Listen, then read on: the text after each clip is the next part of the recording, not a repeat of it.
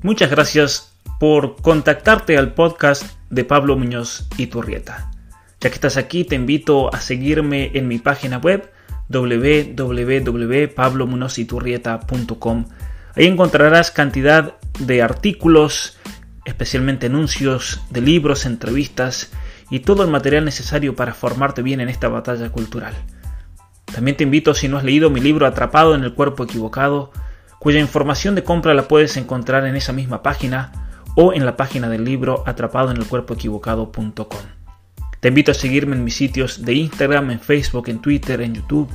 Si tienes WhatsApp me puedes mandar un mensaje para suscribirte o en mi canal de Telegram donde me encontrarás como Pablo Munoz y Turrieta. Muchas gracias y que disfrutes de mi podcast.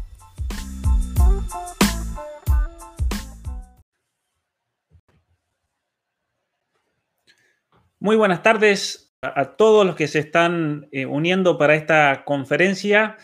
Estoy conectado aquí con todos mis eh, amigos, muchos seguidores de Colombia. Gracias, Jonathan, por la invitación. Vamos a hablar, como él presentaba en un momento, sobre la ideología de la interseccionalidad, que es algo que está llegando a toda Latinoamérica. Para ustedes, me comentaban en Colombia, es algo totalmente nuevo. Voy a explicar en esta, en esta conferencia, no va a ser muy larga, voy a explicar en definitiva eh, de dónde surge esta ideología, cuál es el motivo, el contexto marxista y qué es lo que, lo que ellos pretenden. Para los que no me conocen, yo soy Pablo Muñoz Iturrieta, eh, soy el autor de este libro, Atrapado en el, en el cuerpo equivocado, la ideología de género frente a la ciencia y la filosofía. Es un libro que se encuentra disponible eh, ahí en Colombia. Pueden buscar en mi página web si no me piden y yo les envío el link del, libro para conseguirlo en Colombia. También se encuentra en muchos otros países de, Latinoamérica, desde Canadá, bueno, hacia, hacia la Argentina. En, esta conferencia, a pedido de Jonathan, que ustedes están siendo investidos ahí en, en Colombia con una nueva ideología en la cual se están eh, basando muchas políticas públicas. Es algo que está pasando en la Argentina, está pasando en Chile, está pasando en México, obviamente que está ocurriendo en, Estados Unidos y está ocurriendo de modo paradigmático, por así decir, en, Canadá. Eh, muchos escucharon esta palabra por primera vez de la interseccionalidad en los últimos días en las marchas eh, en los Estados Unidos con ocasión de la muerte de George Floyd durante un arresto. Un arresto que, como saben, provocó muchas protestas, muchas de las cuales fueron justas y pacíficas, pero también fue la ocasión esperada por muchas organizaciones para promover un proyecto de ingeniería social. Esto es lo interesante aquí, que está calando cada vez eh, más hondamente en nuestra sociedad, en nuestro mundo. ¿Qué es? La imposición de una nueva concepción antropológica del ser humano, una nueva visión de quiénes somos en realidad. Y esto tiene, por así decir, dos objetivos claros. En primer lugar, el destruir la noción de seres humanos, eh, y eso se manifiesta muy claramente, por ejemplo, en la ideología de género, ya no somos seres humanos, eh, sino que cada uno es lo que uno quiera y desee ser, aquello que uno eh, lo cual, aquello, sea lo que sea que uno se quiera autopercibir, entonces yo digo, si me autopercibo soy hombre, pero me autopercibo como mujer, eso me constituye en eso, me, quiero autopercibir como un animal, me quiero autopercibir como cualquiera de los 112 géneros que andan dando vuelta, que eso también pueden ver la lista en mi, en mi página web. Entonces, el primer objetivo claro de estos grupos es la destrucción del ser humano en cuanto tal, y luego tiene también como consecuencia la destrucción de la familia, pero eso no lo voy a mencionar aquí, eso, eso puede quedar para, para otro momento. Eh, obviamente que, en todo esto en los Estados Unidos hay un juego político contra Trump, pero es algo circunstancial. ¿Por qué? Porque esas protestas se hubieran hecho igual si hubiese estado Obama, por ejemplo, Hillary Clinton eh, al poder, como de hecho ocurrió cuando Obama era presidente de los Estados Unidos. Hubieron gravísimos disturbios, tal vez no de la misma magnitud que han tomado ahora, pero fueron gravísimos en el año 2013, en el año 2015. Eh, y esas protestas fueron en ese momento y están siendo canalizadas ahora por la mano de obra barata de dos grupos marxistas financiados por la Open Society. Y esos dos grupos son Black Lives Matter, que lo han visto en todos lados, han surgido posiblemente en Colombia, han visto los carteles de la gente diciendo eso, en México, pero es un grupo que origina en los Estados Unidos, está también presente aquí en Canadá, está presente en Inglaterra, eh, oficialmente con sede y todo, y el otro grupo es Antifa. Pueden ver más acerca de esos dos grupos en dos artículos que tengo eh, en mi página web. Eh, pero para entender eh, estos grupos y otros tantos como el indigenismo, los grupos de derechos humanos, los grupos LGBT y demás, es importante eh, profundizar en la causa ideológica de todo esto que está ocurriendo, ya que lo que estamos viendo en la sociedad hoy en día y en las políticas, por ejemplo, que me comentaban que se están elaborando en Colombia, en México, en Argentina, en Chile, eh, vemos que simplemente se está aplicando eh, ideas que ofrecen un nuevo paradigma, una nueva manera de entender, de entender la realidad, algo totalmente distinto, por, por así decir, ¿sí? Una, aplicación de esas ideas que quieren y requieren una transformación profundamente eh, política, una transformación de la vida social de una nación, incluso del sistema legal, del sistema constitucional, constitucional. En Chile pensemos que están tratando de cambiar la constitución. En Colombia fue claramente eh, logrado eso por los acuerdos de la paz con la FARC. Eh, la mayoría de la gente no ha leído los acuerdos de la paz con la FARC y cuando yo digo eso, muchos colombianos dicen, no, pero ¿qué está diciendo? ¿Qué barbaridad? ¿Cómo va a decir que los acuerdos de la FARC introdujeron la ideología de género en Colombia? Bueno, porque es un eh, enorme ese, ese documento de cientos de páginas en la cual se pone como condiciones de la paz todo lo relacionado a la identidad de género, todo lo relacionado a la, a la, a la orientación sexual y, y demás. Pero en este momento no me voy a referir a la ideología de género. En mi canal de YouTube pueden ver cantidad de videos al respecto. Está este libro de 286 eh, páginas al respecto. Simplemente voy a eh, hablar de lo que se llama la ideología de la interseccionalidad eh, de fondo, como me habían pedido, pero también hay que entender otro tema que está muy unido a este, que es la política de la identidad la política de la identidad. ¿Qué significa la política de la identidad? Eso se habla muchísimo en Canadá, en los Estados Unidos.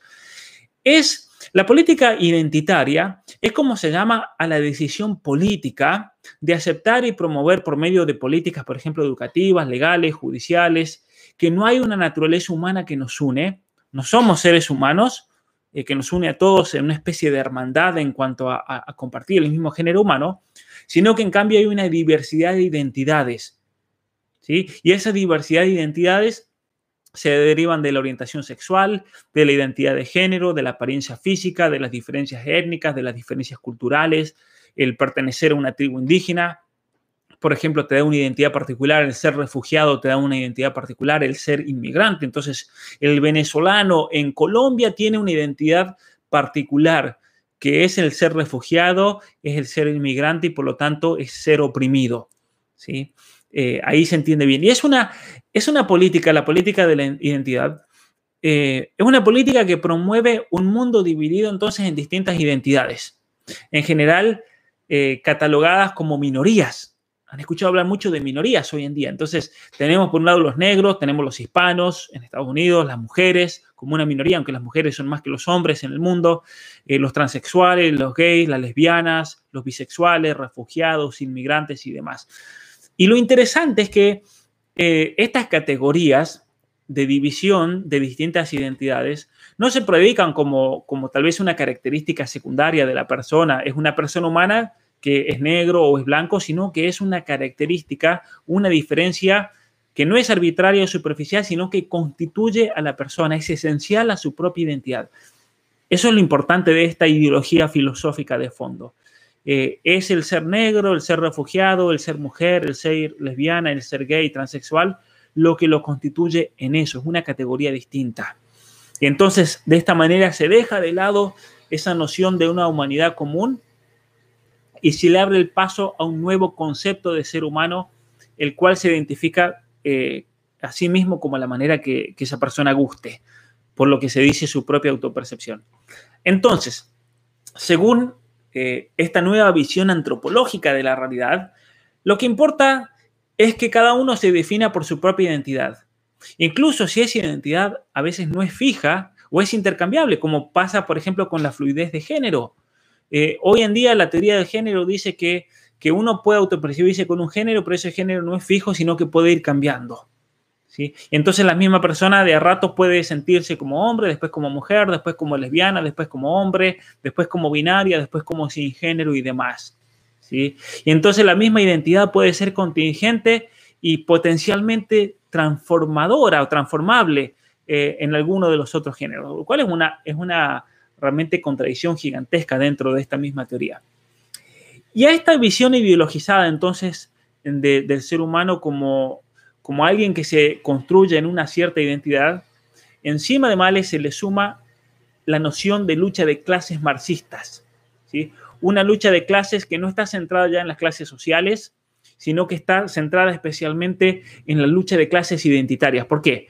Porque el marxismo, como sabemos, el marxismo en, sus comienzos hablaba mucho de la lucha de clases, del trabajador que era oprimido por, por, el dueño de la compañía, del trabajador que, que, era usado y demás, y entonces estamos hablando de la lucha de clases entre el proletariado y, el, y, el, y la burguesía, pero esa lucha de clases no existe en realidad en la actualidad, entonces se han tenido que adaptar y hoy en día han transformado esa lucha de clases sociales a la, a la lucha de clases de, identidades, es decir, las identidades que están luchando entre ellas y eso es que tiene eh, algún sentido. Y entonces, eh, se dice que, por ejemplo, hay lucha de clases identitarias, que son las minorías, y lucha de clases sexuales.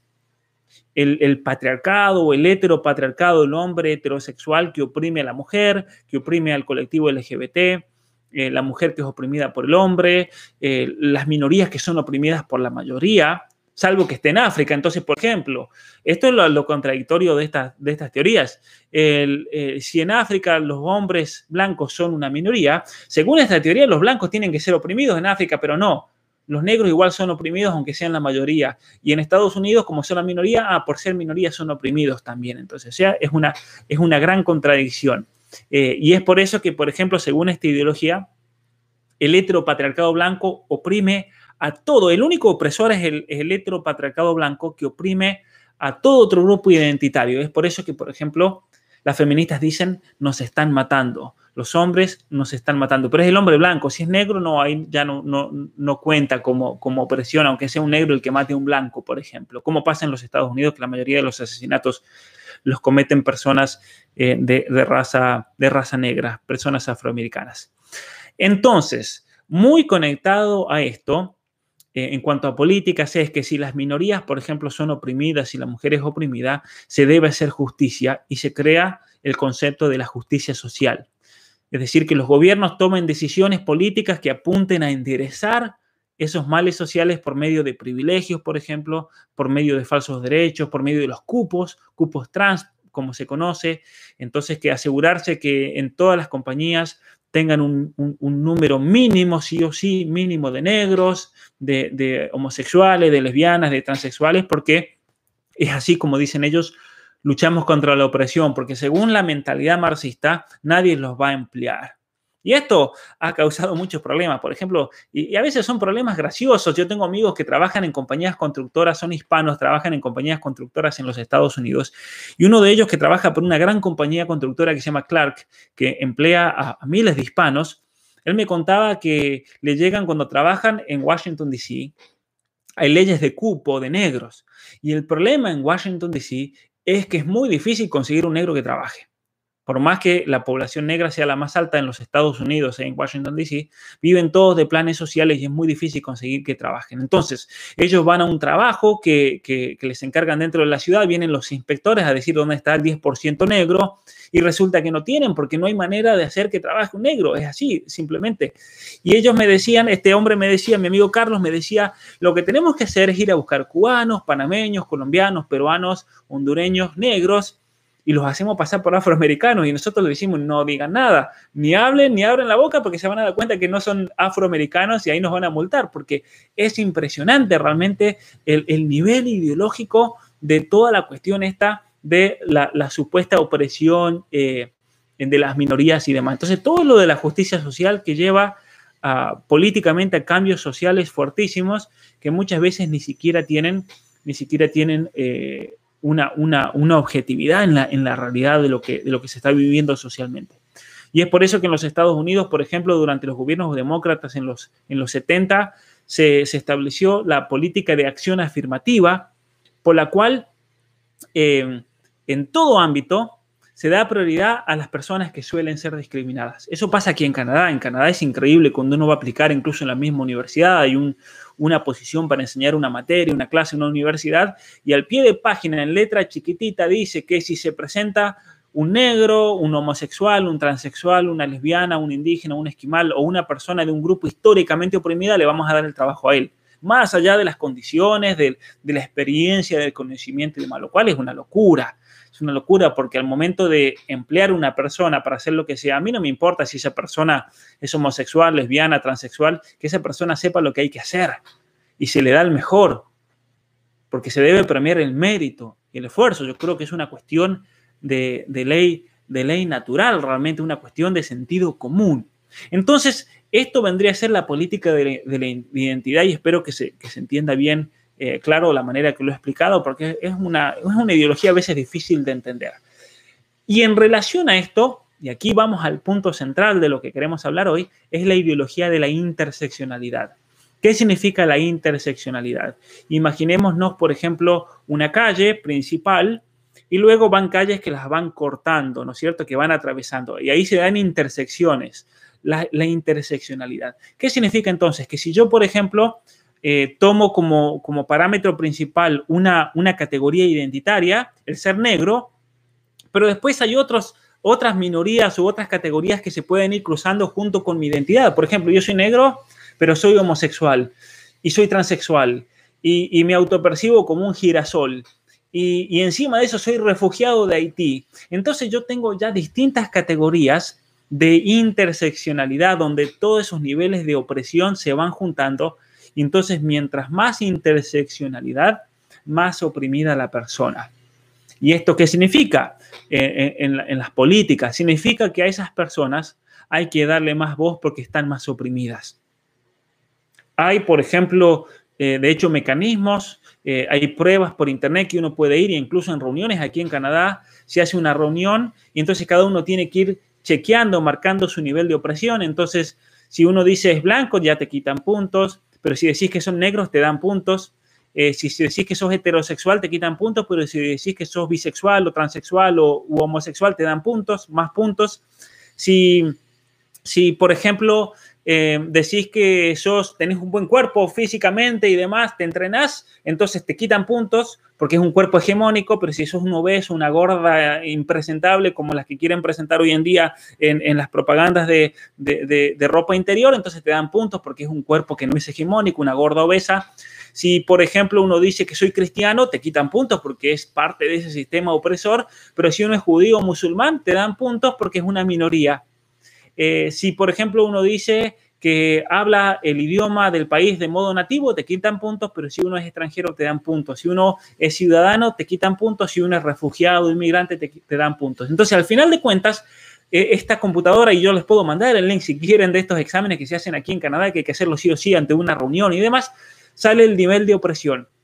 ¿sí? El nivel de opresión. Entonces, si a mí me da que tengo un nivel de opresión del 99, porque soy transexual, eh, soy, soy musulmán o ateo y encima soy mujer negra que me autopercibo como hombre y me hago el transexual y entonces tengo un nivel altísimo de opresión, entonces al momento de tomar decisiones yo tengo prioridad absoluta sobre cualquier otra persona en esa, en esa habitación, en esa reunión.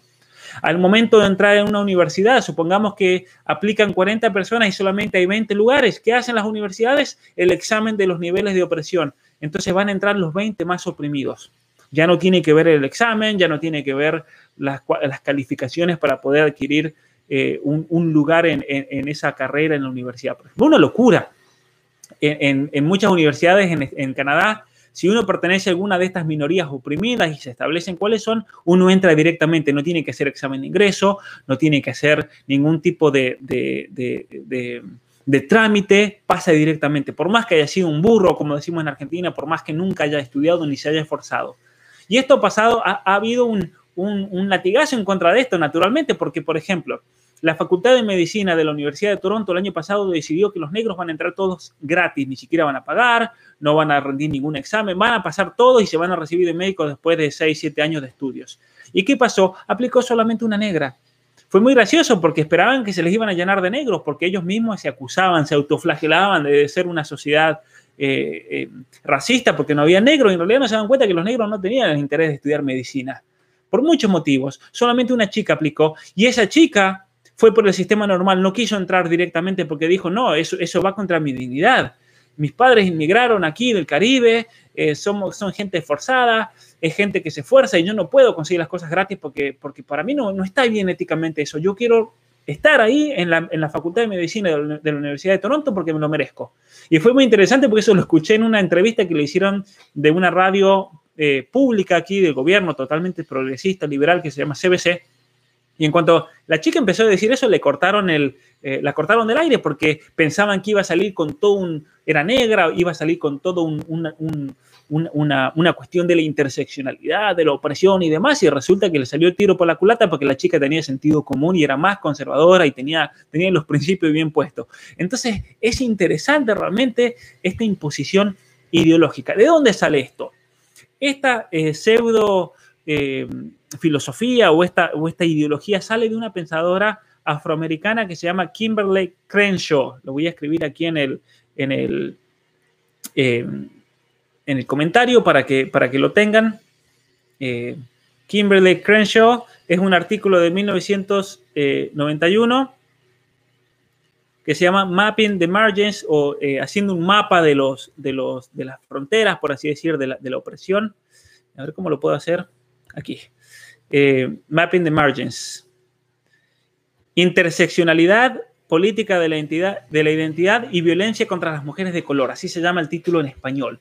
Interseccionalidad y eh, política de la identidad y violencia contra las mujeres de, color. Y ella fue la que planteó esto, que en realidad no solamente que, debemos considerar a, todos los personajes, las personas de este planeta Tierra, como miembros de distintos grupos identitarios, Obviamente que el blanco, cristiano, heterosexual no entra ahí, ese es el opresor, pero hay un grupo que lo rodea de, grupos de la interseccionalidad y ahí podemos, tenemos un montón de, un montón de, categorías. Eh, la edad es una interseccionalidad, eh, el género, la raza, la etnicidad como el grupo étnico, la orientación sexual, la identidad de género, pero después vienen también las cualidades físicas, entonces, si uno le falta un brazo por una cuestión genética, le falta una pierna, entonces ya es otro nivel de opresión, eh, lo cual es lo peor que se le puede hacer a una persona minusválida, ¿no? Ellos mismos lo van a reconocer. Nosotros queremos ser autosuficientes, que no nos vean como víctimas. Eh, eh, y, así hay, un, nivel gigantesco de distintos niveles que ella elabora en, en esta teoría toda de la interseccionalidad. Y ella propuso entonces eh, básicamente que hay niveles de opresión en correlación con los grupos identitarios a los cuales uno pertenezca. Entonces ella decía, por ejemplo, niveles de opresión que se intersectan, que hay una intersección, como dos calles que se reúnen y que se encuentran presentes en una misma persona, el ser mujer, el ser negra, refugiada, lesbiana y activista LGBT. Mientras más categorías se encuentren en esa persona, más oprimido el individuo y por lo tanto más justicia social, más privilegios, más subvención del Estado se le debe dar a esa persona. Por eso, una de las propuestas que hacen estos comunistas es que como remedio para toda esa desigualdad por la opresión individual es el eh, darle un sueldo, un salario universal único, por ejemplo. Es, darle ayuda del Estado, porque claro, esa persona, tenemos, todos tenemos que trabajar para ellos, pero uno dice, pero pará, yo trabajo, me esfuerzo, y encima que tengo que alimentar a mi familia, todo el poquito dinero que tengo me lo quitan para pagar impuestos, para darle a estos vagos, y ellos van a decir, lo que pasa es que sos un opresor ustedes están en la categoría de opresora y entonces es una cuestión de justicia social que tienen que trabajar para ellos que son los oprimidos. Aunque ellos sean unos vagos y no hagan absolutamente nada como de hecho pasa. Es tremendo. Entonces, eh, es verdad eso que estos grupos no les importa la igualdad. No les importa, les importa una especie de supremacía llena de privilegios y vivir a costa del esfuerzo ajeno, porque eso hay que decirlo, aunque nos acusen de racistas, aunque nos acusen de, heteropatriarcales, opresores, hegemónicos o lo que sea. Es gente que se aprovecha de alguna situación para, para, para, para chupar, por así decir, así decir, del sistema. Y una cosa interesante es que la mayoría de los inmigrantes en todos los países van a trabajar eh, en Estados Unidos los vietnamitas, por ejemplo, eh, se los ve hoy en día como, como gente de extrema derecha, gente intolerante y demás, porque los vietnamitas eh, es gente de sentido común. Los vietnamitas escaparon del comunismo, llegaron a los Estados Unidos en la pobreza absoluta y es la comunidad que más ha crecido económicamente, financieramente, porque se han roto la espalda trabajando. Y entonces los vietnamitas ahora acusan a todos los que quieren muchas veces venir a vivir a los Estados Unidos eh, porque ellos quieren venir a vivir de arriba del Estado. Y es algo que no pasa con los hispanoamericanos. Los hispanoamericanos que van a vivir a los Estados Unidos van a trabajar, van a esforzarse, van a llevar una vida mejor y trabajan como nadie. Y está muy bien. Entonces es interesante cómo e, esa categoría de inmigrante oprimido en realidad no funciona. No, no, no, se acomoda a la realidad, porque el inmigrante viene a trabajar, porque el inmigrante viene de situaciones de pobreza, el inmigrante viene de situaciones muy difíciles en la vida y en cuanto tiene una oportunidad la va a aprovechar. ¿sí? Y eso lo sabemos todos, el que pueda escaparse de Argentina, por así decir, se va a ir a otro país y va a tratar de dar lo más que pueda, porque si es para eso se hubiera quedado en la Argentina vivir de arriba, ¿no?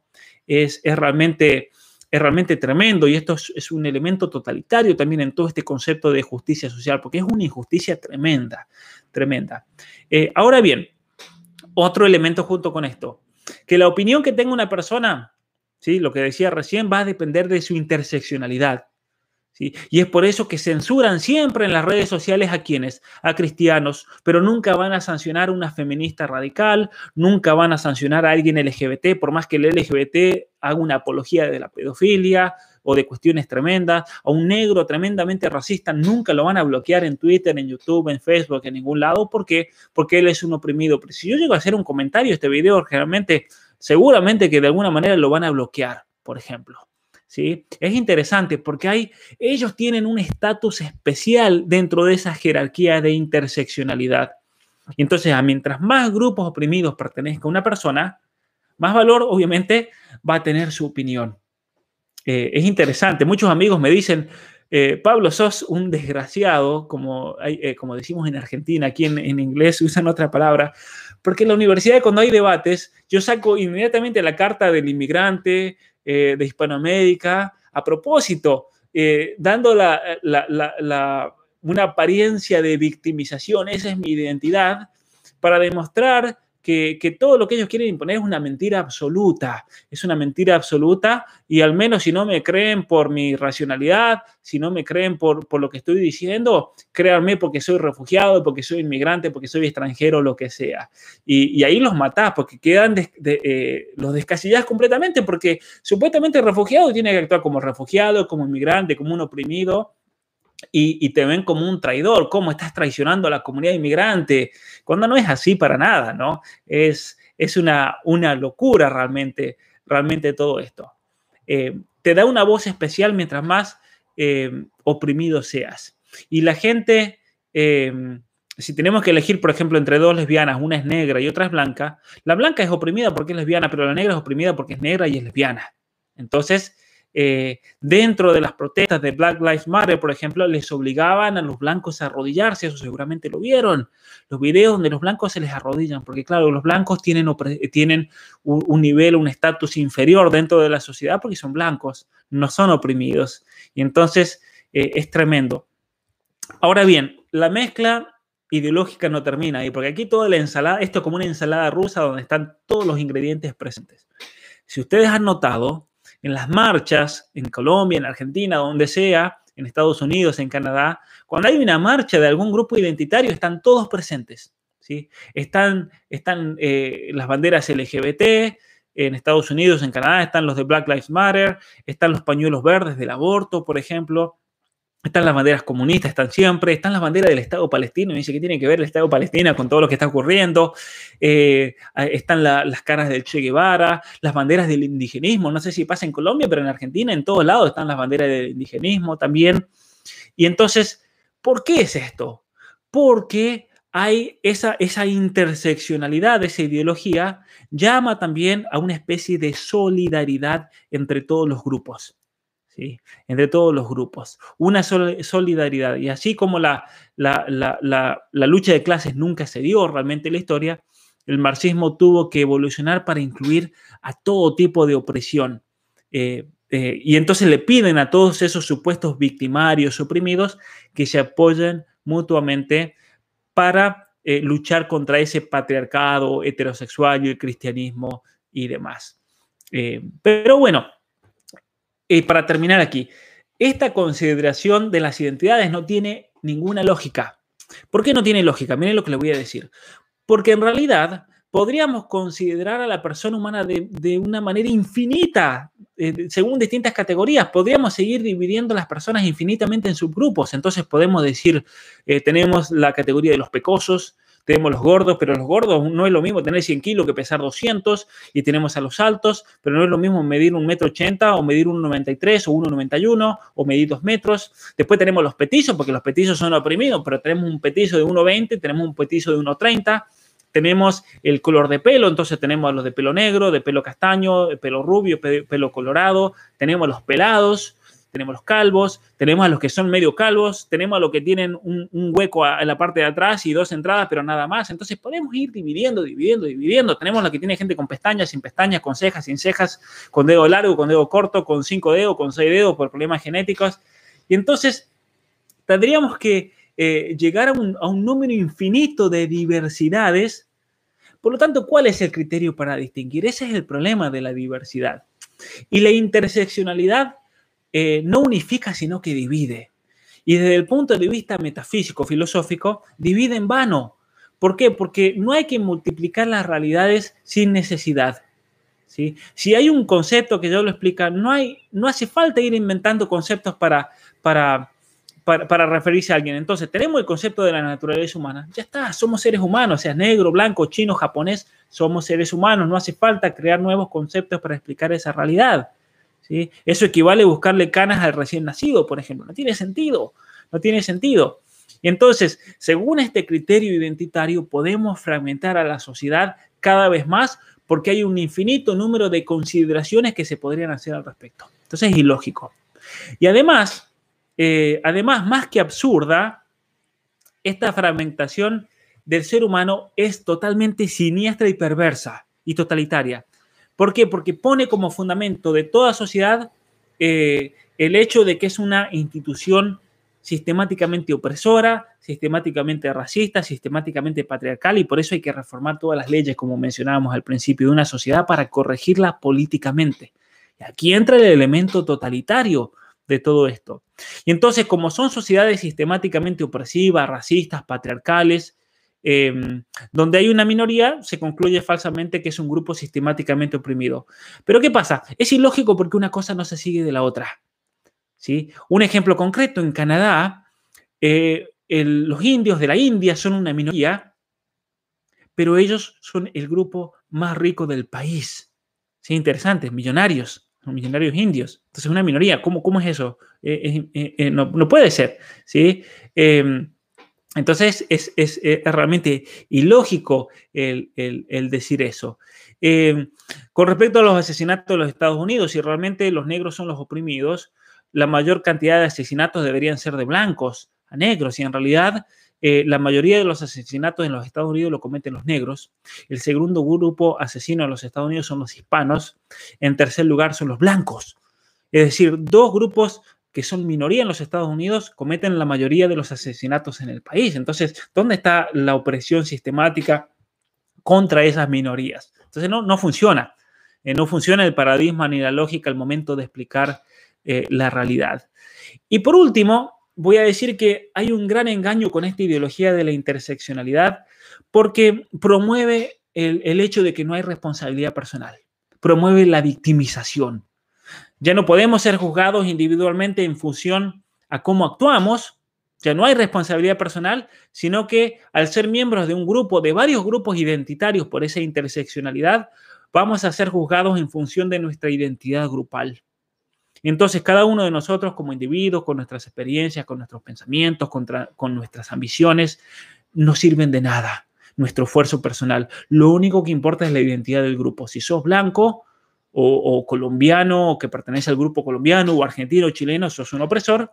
Si perteneces a una, a una minoría, sos oprimido.